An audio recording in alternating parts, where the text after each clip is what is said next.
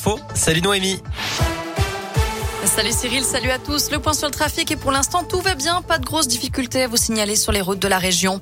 À la une du changement, ce 15 février, le délai entre la dernière injection de vaccin anti-Covid et la dose de rappel est ramené à 4 mois au lieu de 7, sauf si on a eu le Covid entre-temps. 4 millions de Français risquent de perdre leur passe vaccinale aujourd'hui.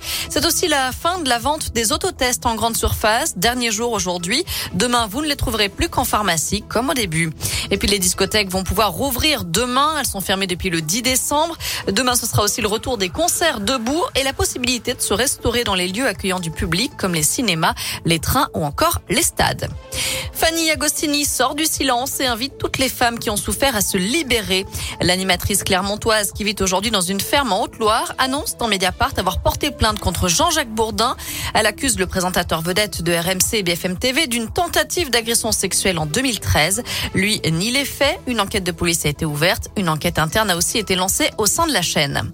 La suite du procès de Nordal Lelandais aux assises de l'Isère à Grenoble. Le verdict est attendu vendredi.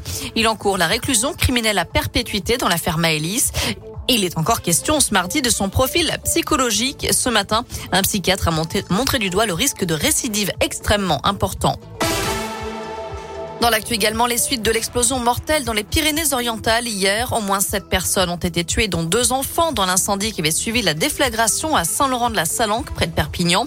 D'après le procureur de la République, des éléments laissent à penser à une piste criminelle, mais l'enquête s'annonce plus complexe. Les enquêteurs qui ne pourront accéder au lieu du drame que demain, le temps de stabiliser un appartement qui menace de s'effondrer. À l'étranger, la Russie fait un pas en arrière. Le pays confirme aujourd'hui le début d'un retrait de ses troupes stationnées près des frontières de. Le Kremlin évoque un processus normal et dénonce l'hystérie occidentale sur une supposée invasion imminente par Moscou.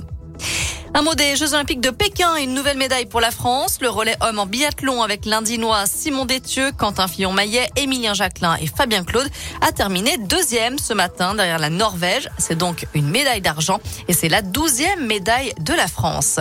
On suit maintenant le duo français de bobsleigh à deux avec le lyonnais Dorian Otterville. Dernière journée d'épreuve. Pour l'instant, elles sont 13e avant les troisième et quatrième manches qui débutent dans 15 minutes.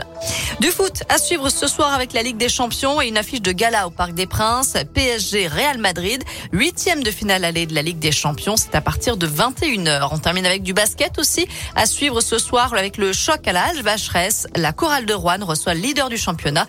Boulogne-Levallois, ce sera à partir de 20h. Côté météo cet après-midi, la pluie s'est calmée. Par contre, on reste dans la grisaille sur une bonne partie de la région.